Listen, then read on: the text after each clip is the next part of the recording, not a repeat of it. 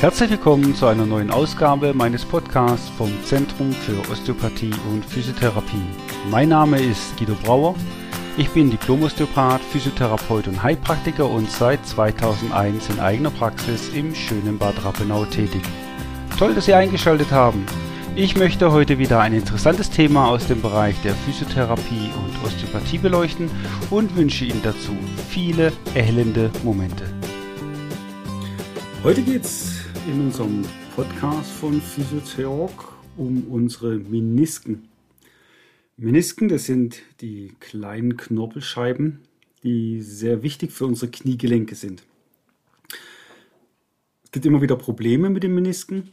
Es kann Meniskusverletzungen geben, Meniskusrisse. Und die Fälle tauchen doch relativ häufig bei uns in der Praxis auf. Und wir bekommen immer natürlich dann seitens der Patienten viele Fragen gestellt. Die habe ich jetzt einfach mal ähm, gesammelt und versucht in eine richtige Reihenfolge zu bringen, so dass man mal mehr Verständnis dafür hat, was denn die Menisken sind, was gibt es für Verletzungen, was gibt es für Symptome, weil wir haben ja nicht nur die Menisken, es gibt auch andere Strukturen, die verletzt sein können im Knie.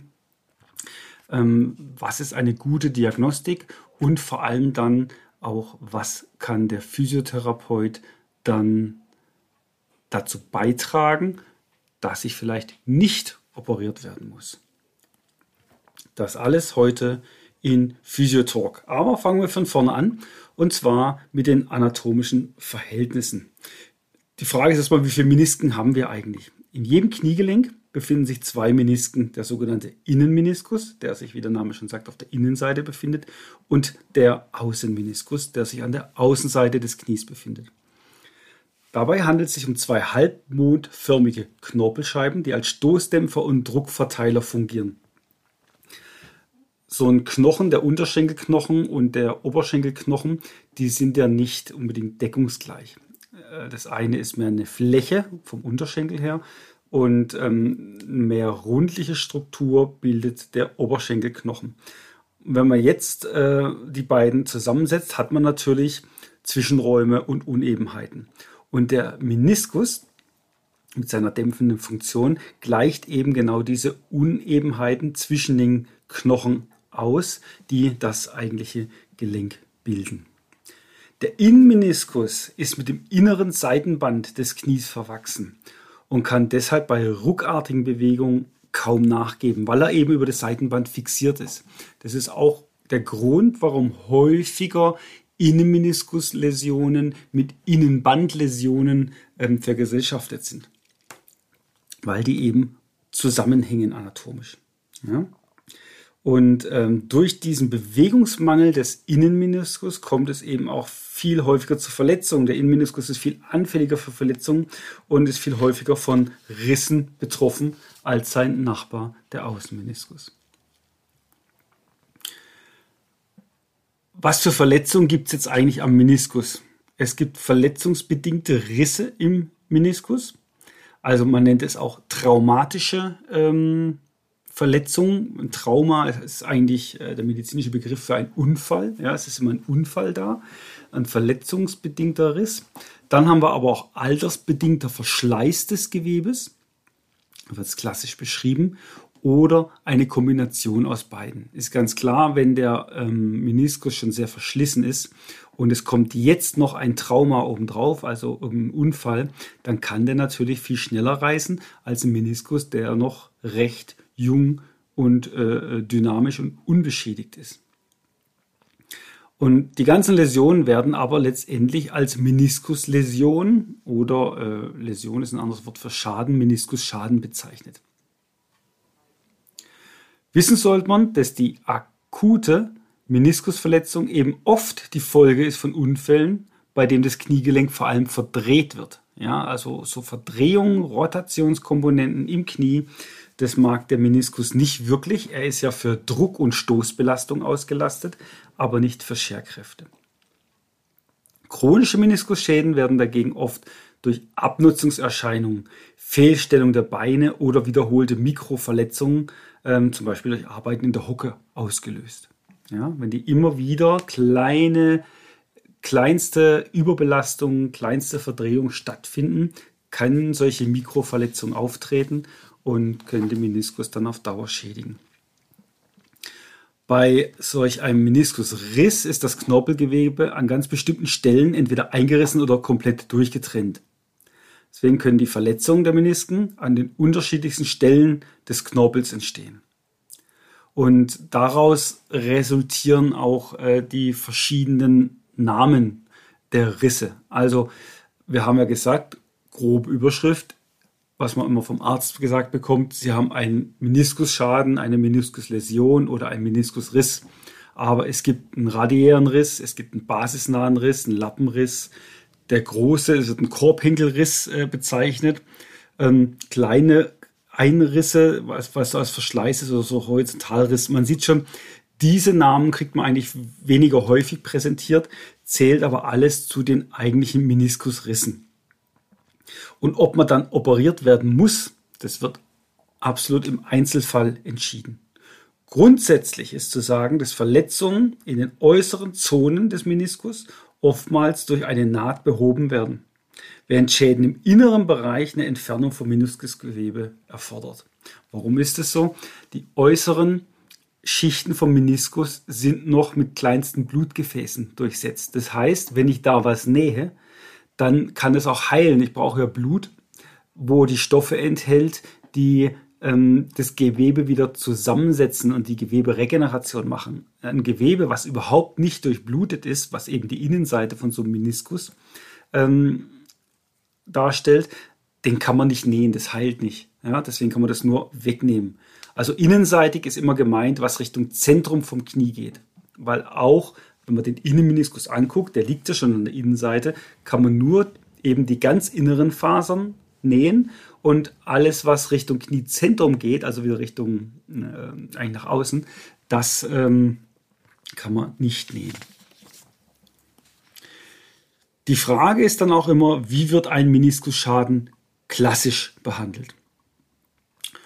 Grundsätzlich zielt so eine Meniskusbehandlung darauf ab, die Schmerzen zu lindern. Ganz klar, Sie haben eine Verletzung, wie auch immer entstanden. Sie haben eine Schwellung im Knie. Ähm, die Schwellung stört Sie jetzt primär erstmal nicht, aber Schmerzen will man eigentlich immer so schnell wie möglich loshaben. Und darauf zielt die Meniskusbehandlung ab, die Schmerzen zu lindern oder ganz zu beseitigen und die Beweglichkeit und die Belastbarkeit des Kniegelenks wiederherzustellen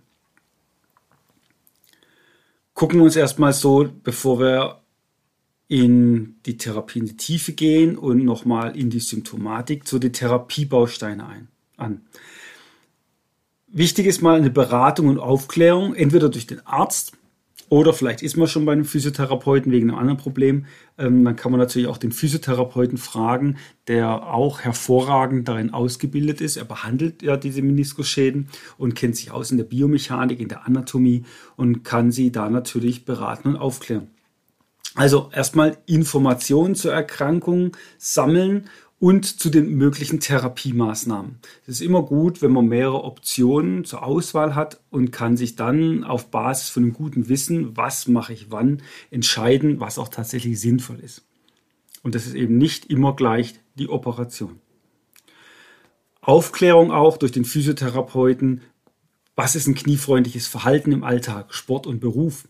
Ja, da geht es dann wieder, ähm, was wir auch im letzten Podcast schon besprochen haben, zum Beispiel um die Beinachsen. Da kommen wir aber später nochmal drauf, dass eben ähm, die Knie funktionell so belastet werden, dass es nicht noch zusätzlichen bewegungsabhängigen Stress gibt im Knie, den ich mache durch eigentlich vermeidbare Bewegungsmuster, die ich mir angewöhnt habe.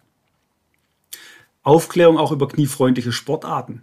Das sind eigentlich alle Sportarten, die ohne Belastung sind. Ja? Man kann sich vorstellen, ein, ein Meniskus, der kaputt ist, ähm, dankt einem mehr, wenn ich schwimmen gehe oder wenn ich Rad fahre, wo ich eine gleichförmige Bewegung habe. Ja? Schwimmen eben fast ganz ohne Belastung und beim Radfahren eben eine gleichförmige Belastung als wenn ich äh, zum Beispiel joggen gehe oder sogar Tennis spielen gehe, wo harte Stoppbewegungen womöglich noch nicht auf dem Sandplatz, wo man noch wegrutscht, sondern in der Halle, wo harte äh, Stoppbewegungen das Knie noch zusätzlich traumatisieren.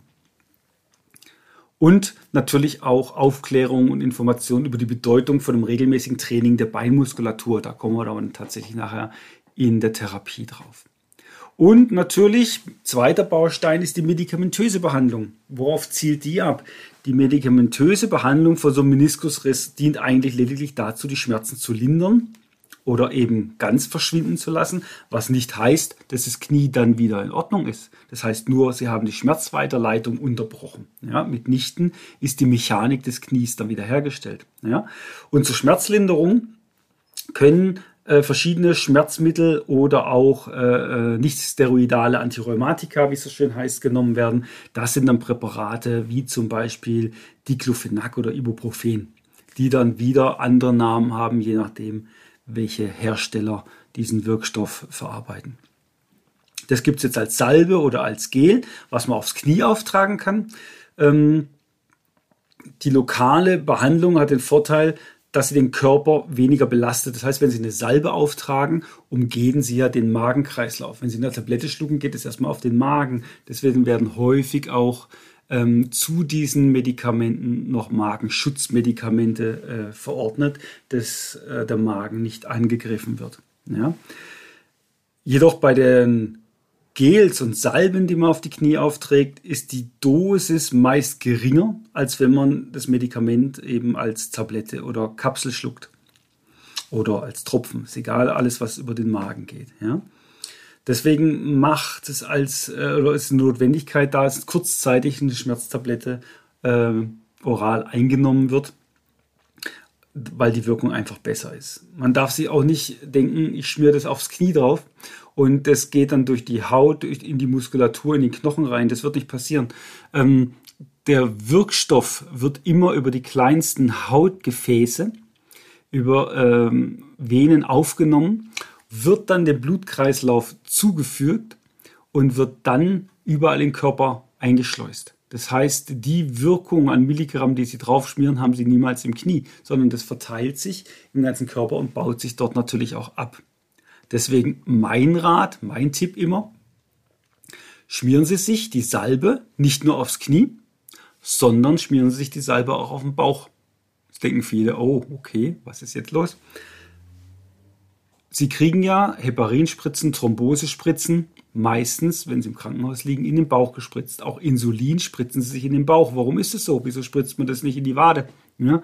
weil ähm, das Kapillarnetz, das lymphatische Netz und venöse Netz am größten ist im Bauchbereich und dort die Aufnahme, die Resorptionsrate am höchsten ist. Ja?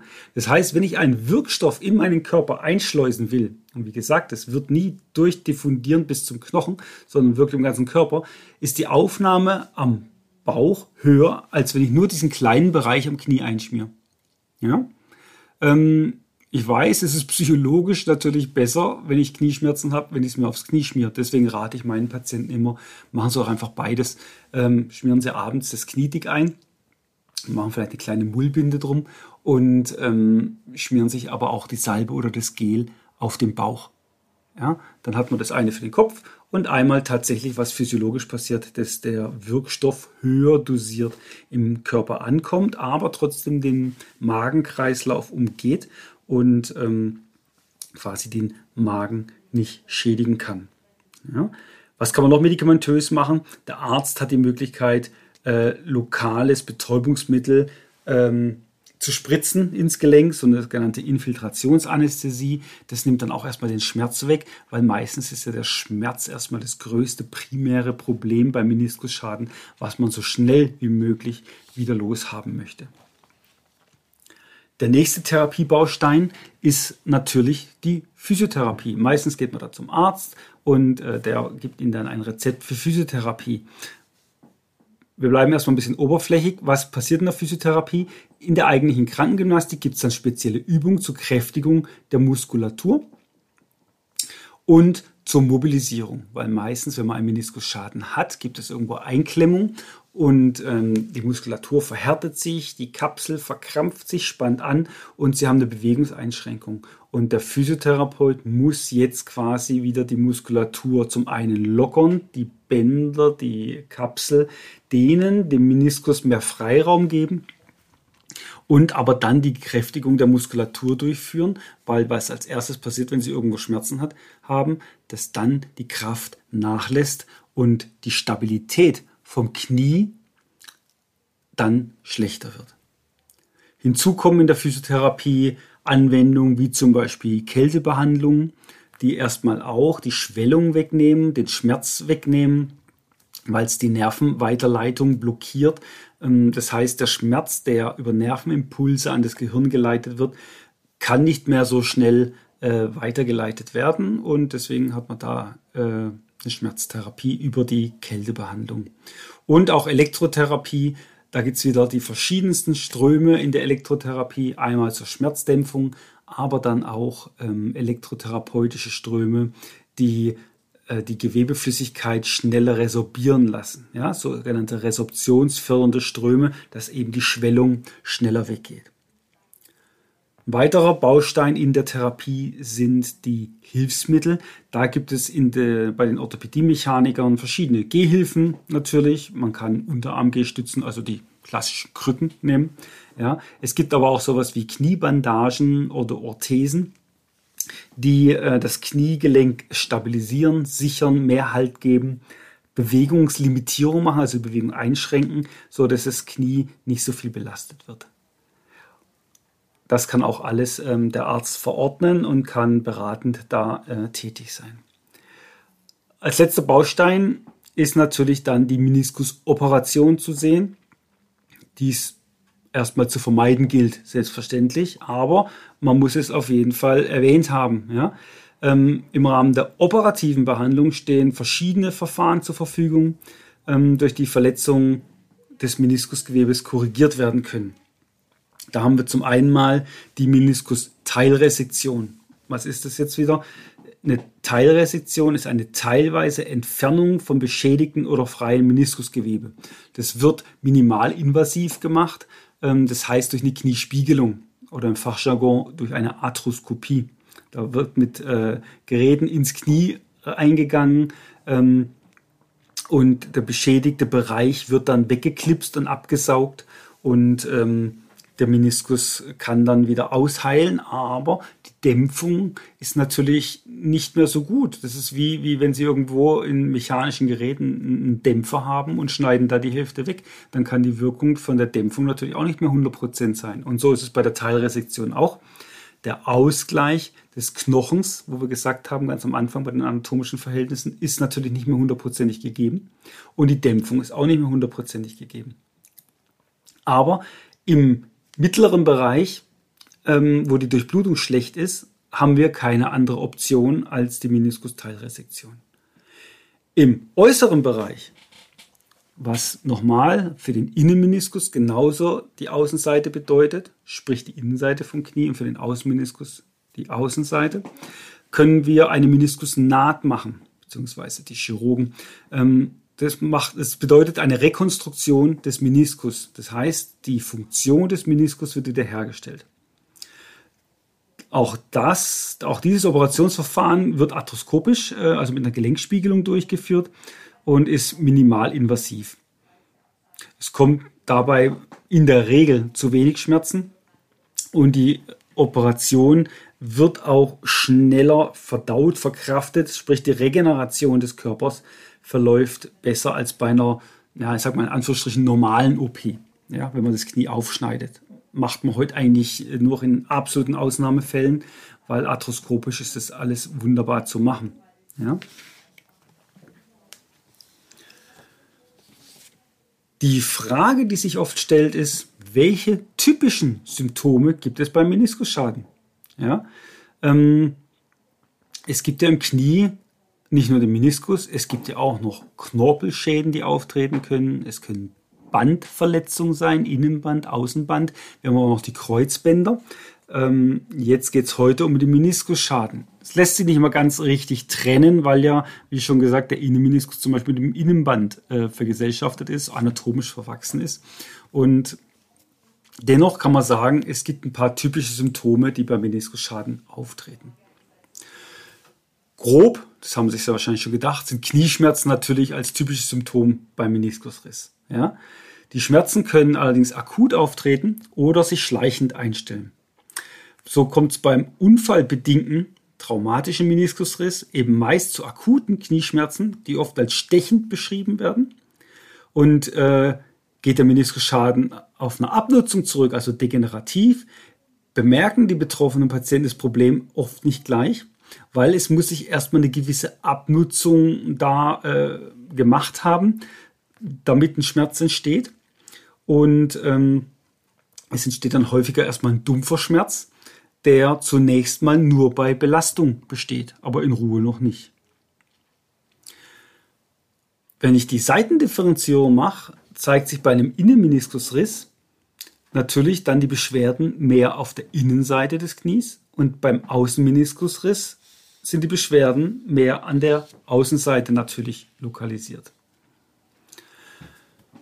Wissen sollte man auch Folgendes. Meniskusschmerzen im engeren Sinne gibt es eigentlich gar nicht, da das Knorpelgewebe, aus dem der Meniskus besteht, keine Nerven enthält. Ja? Ähm, wie kann man sich das jetzt vorstellen? Es gibt Strukturen im Körper, die einfach weniger Schmerzsensoren haben.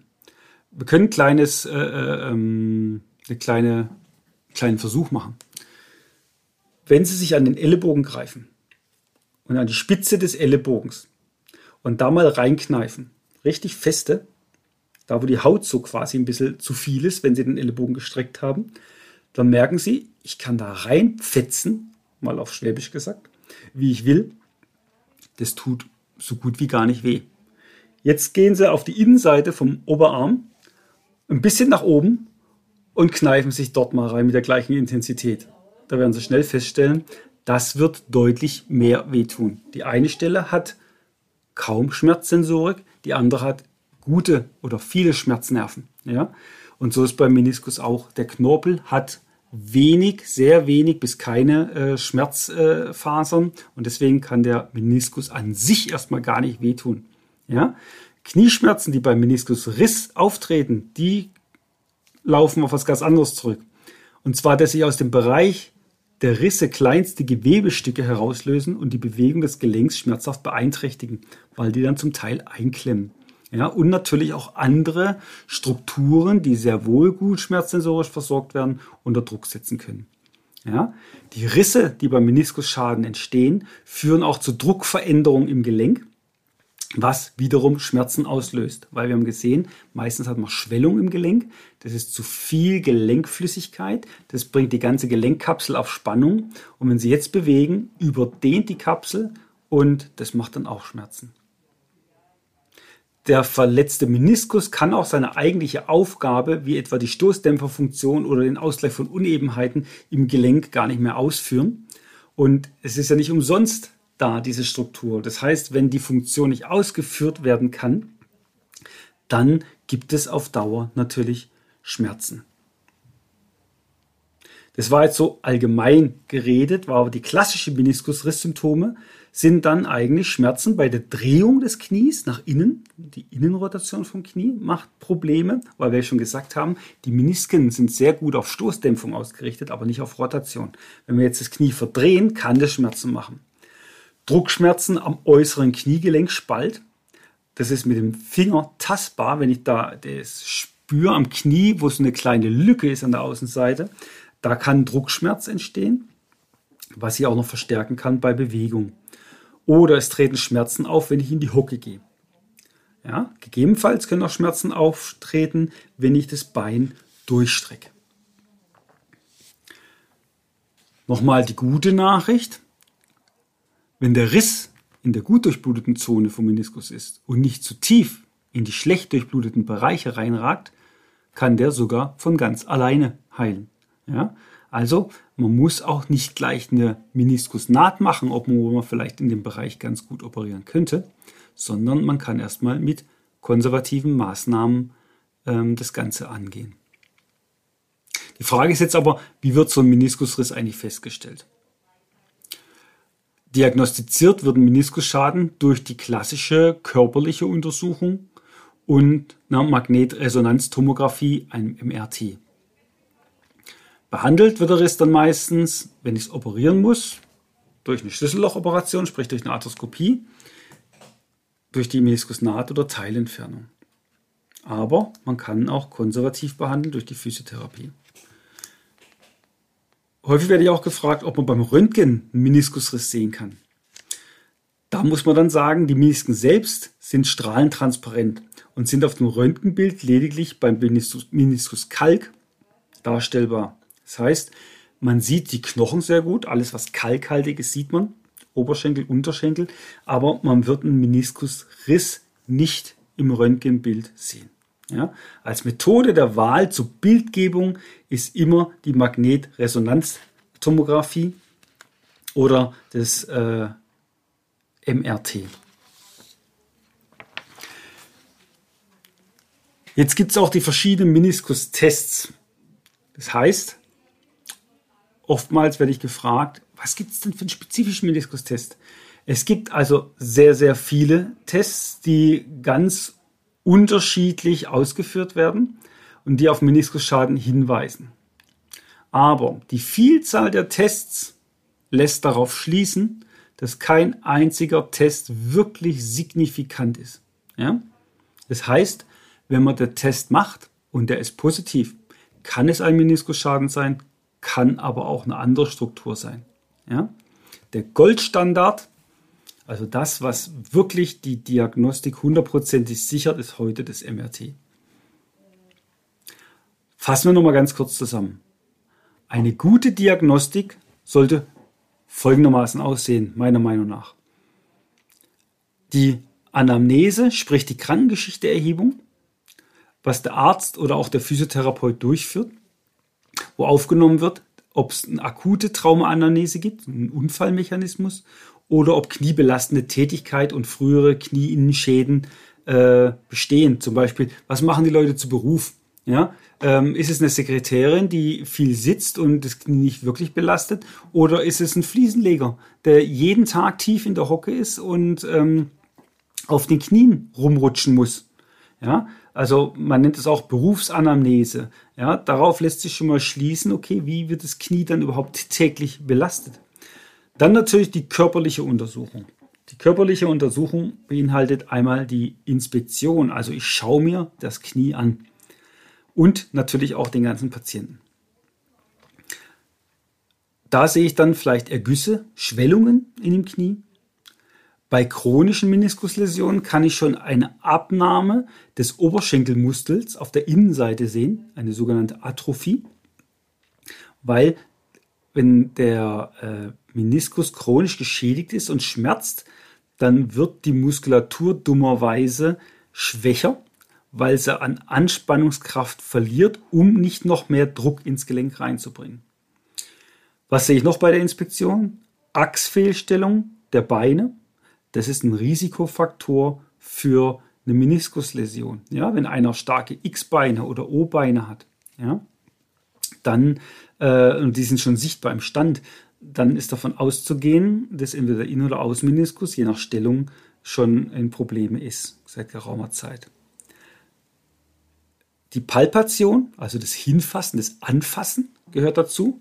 Und äh, da tastet man einfach, ob es Schwellung gibt. Es gibt verschiedene Tests für die Ergüsse. Gibt es einen Mini-Erguss, schwimmt die Kniescheibe schon auf dem Knie. Man das Phänomen der tanzenden Patella. Patella ist die Kniescheibe, also die schwimmt wie auf so einem Wasserkissen. Kann ich Druckschmerzen über den inneren oder äußeren Gelenkspalt auslösen? Das kann ich alles tasten. Ich kann die Bänder im Einzelnen abtasten. Außenband, Innenband, gibt es da noch zusätzliche Schäden, gibt es da Druckschmerzen.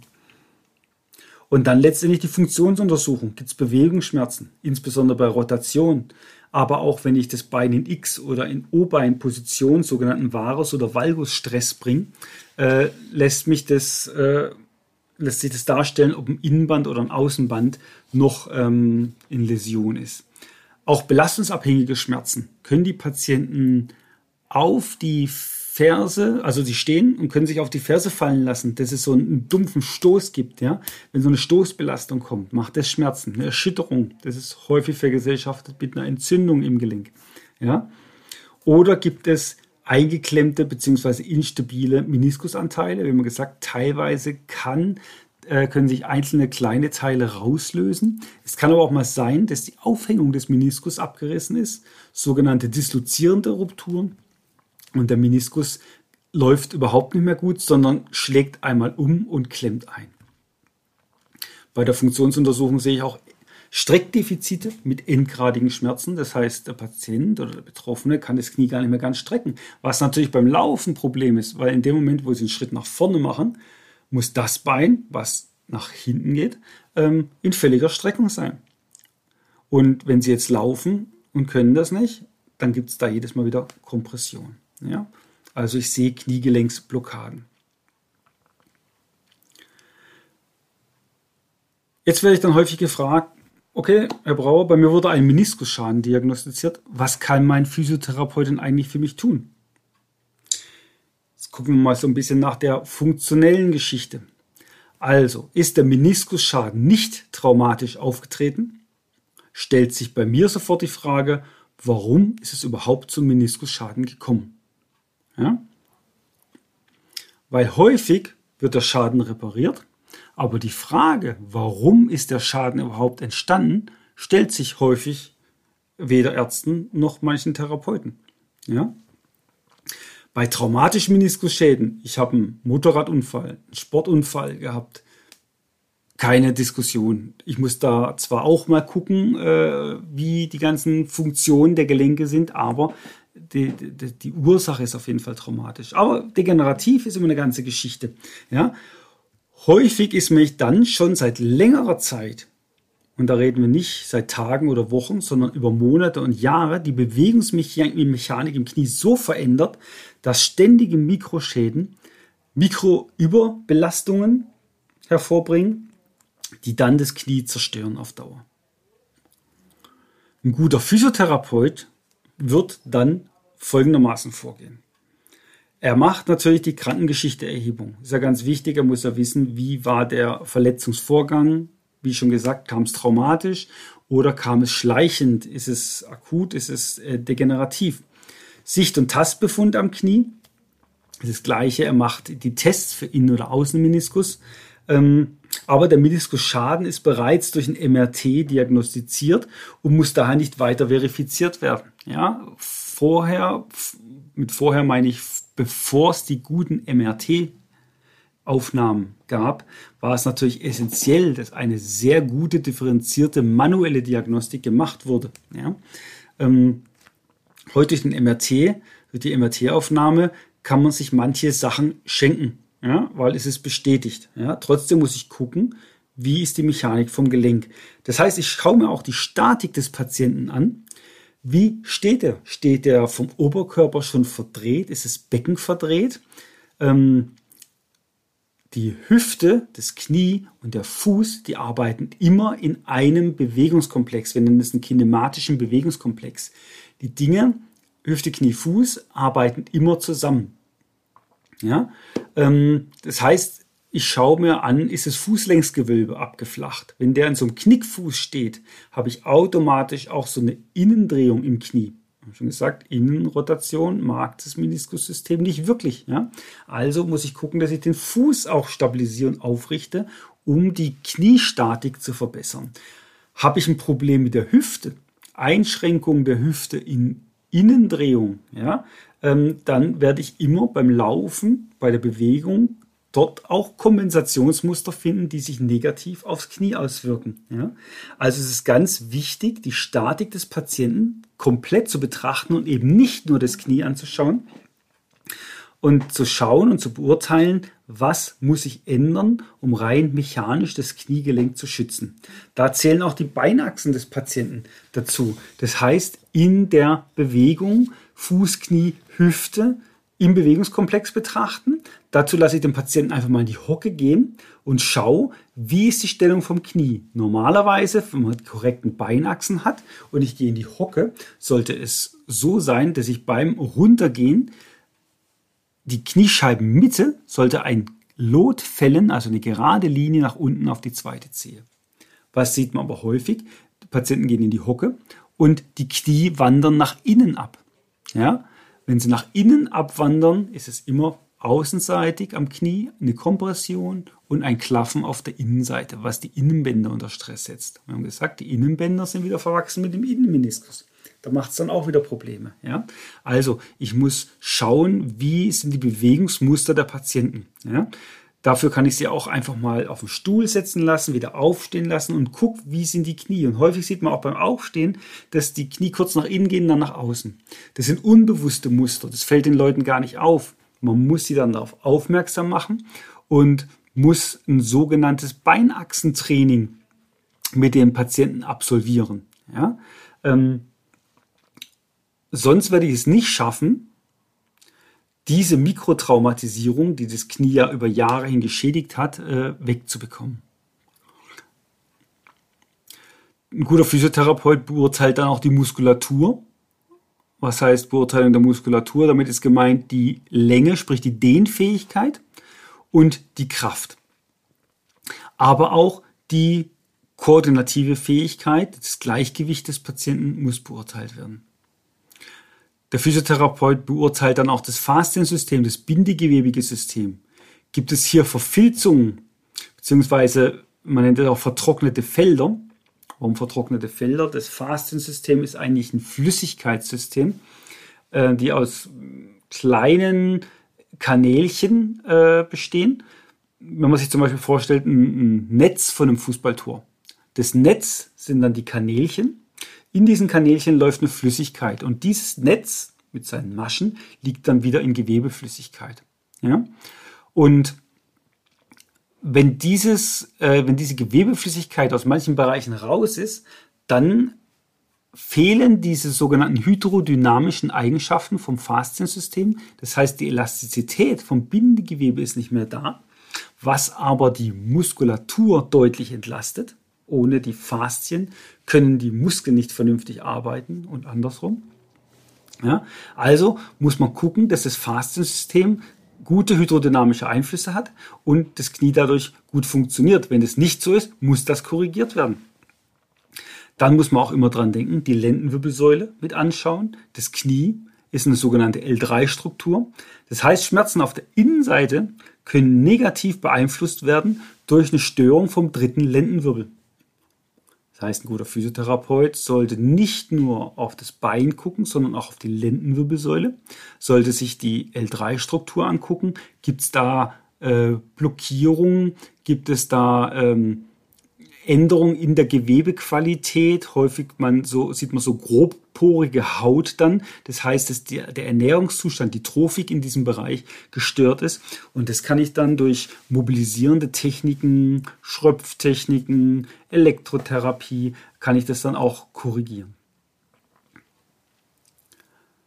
Bestehende Schwellungen am Knie müssen natürlich lokal auch behandelt werden und die können dann mit Eis oder Kurzzeithitze behandelt werden.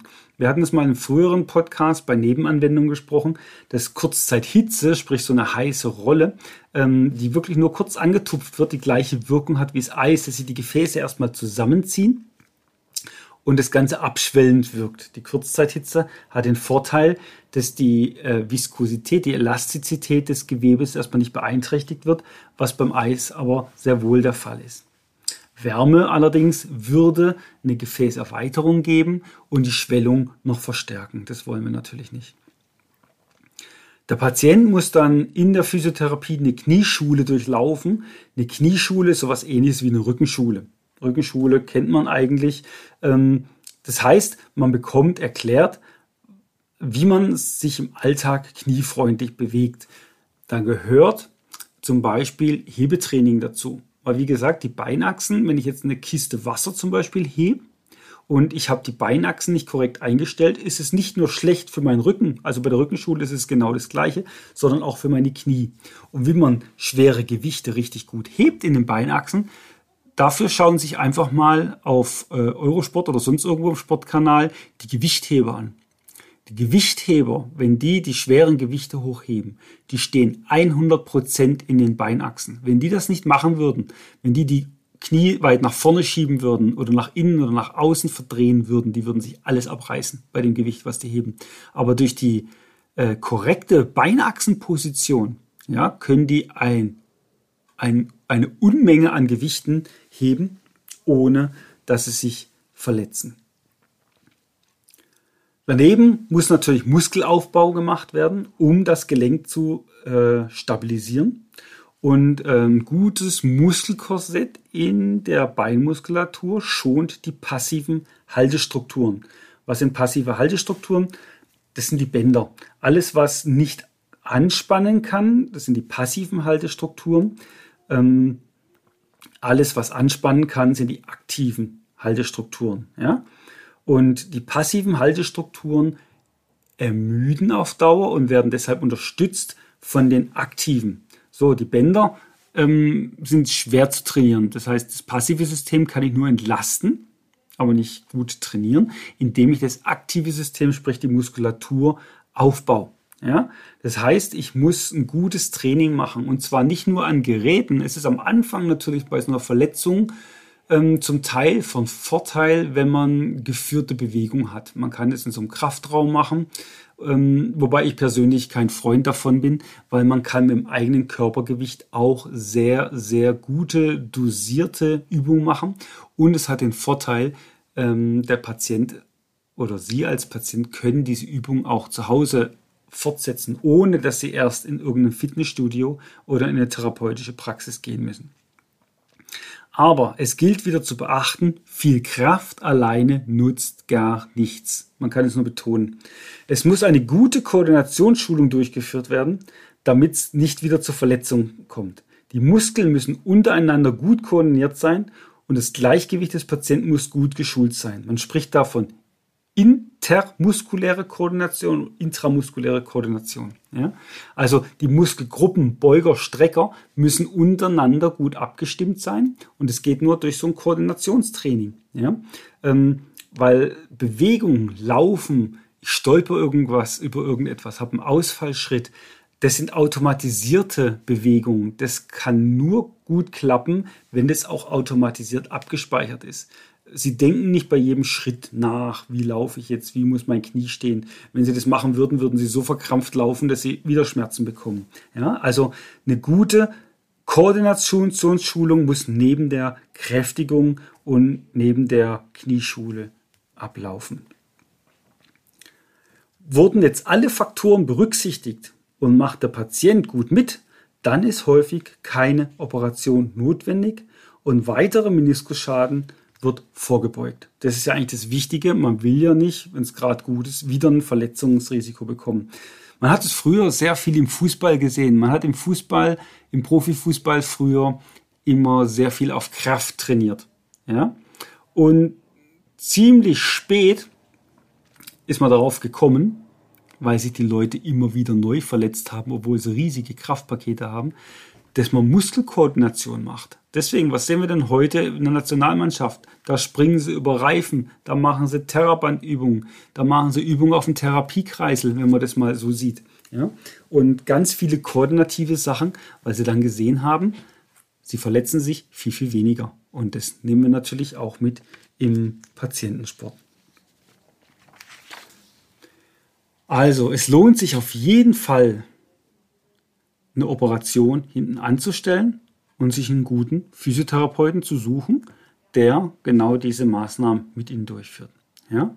Weil es werden immer wieder Studien vorgestellt, die belegen, dass zwei Patientengruppen, also eine Patientengruppe wurde operiert nach einem Meniskusschaden, also beide hatten Meniskusschaden, eine Patientengruppe wurde operiert, eine Patientengruppe wurde nicht operiert und wurde physiotherapeutisch versorgt. Ja? Dass beide Gruppen nach sechs Monaten gleich auf waren. Ja? Also da gab es immer noch Leute mit Schmerzen, das gibt es immer. Es gibt Leute, die sind perfekt gewesen und Leute, die sind relativ gut zurechtgekommen und hatten keine Probleme mehr. Und die Anzahl der Patienten war bei beiden Gruppen identisch. Natürlich die operative Gruppe, die haben gleich die Gelenkblockaden vielleicht los. Ja? Aber man darf ja nicht denken, ich bin operiert und jetzt ist alles gut. Nee, da müssen Sie ja auch wieder zu einem Physiotherapeuten, der die sogenannte postoperative Behandlung durchführt, weil auch hier ist die Muskulatur geschwächt, muss aufgebaut werden. Der Physiotherapeut schaut dann auch nach allem anderen, nach dem Beinachsentraining und so weiter und so fort. Ja. Ähm, Sie werden dann vielleicht schneller ähm, wieder ihren Alltag bewältigen können, aber sie haben halt das Risiko der Operation, der Infektion, der Nebenwirkungen. Und ähm, wenn man mal schaut, also ich persönlich würde dann lieber zum Physiotherapeuten gehen und würde mal gucken nach sechs Monaten. Natürlich gibt es Fälle, wenn der Meniskus total kaputt ist und man sieht es im MRT und da ist nichts mehr zu machen und äh, massive Schmerzen, äh, das kann so weit gehen bis zur Meniskus, nicht Teilresektion, sondern Totalresektion. Ja, ähm, muss man natürlich operieren, da kann man dann physiotherapeutisch nichts machen. Aber ich würde immer mal davon ausgehen, dass man noch was machen kann. Und selbst wenn Sie mal begonnen haben mit der Physiotherapie und die Muskulatur aufgebaut haben, entschwellende Maßnahmen gemacht haben und es muss dann vielleicht letztendlich doch nach drei Monaten operiert werden, ähm, bin ich mir sicher, dass das Operationsergebnis besser ist, als wenn Sie mit einem schlechteren Muskelkorsett, schlechtere Koordination äh, in die Operation reingehen. Perfekt wäre natürlich, wenn man schon beim ersten Anzeichen von Knieschmerzen sich von einem Physiotherapeuten beraten lässt, damit es erst gar keinen Meniskusschaden oder auch irgendeinen anderen Schaden am Knie gibt. Ja? Ähm, also, sobald irgendwie was auftritt und es verschwindet nicht in der Woche, lassen Sie sich einfach von einem Physiotherapeuten durchchecken und beraten, was man machen kann, ob es vielleicht was anderes ist oder ob es schon Meniskusschaden ist. In diesem Sinne wünsche ich Ihnen eine gute Zeit. Bleiben Sie gesund. Bis zum nächsten Mal und hoffentlich bleiben Ihre Knie auch gesund. Wie immer, Anregungen, Lob oder Kritik sowie Themenwünsche können Sie unter podcast.brauer-osteopathie.de hinterlassen. Und ich hoffe, es war wieder informativ. Das war es auch schon wieder von unserer Seite. Besuchen Sie uns auch gerne unter www.brauer-osteopathie.de. Bis zum nächsten Mal.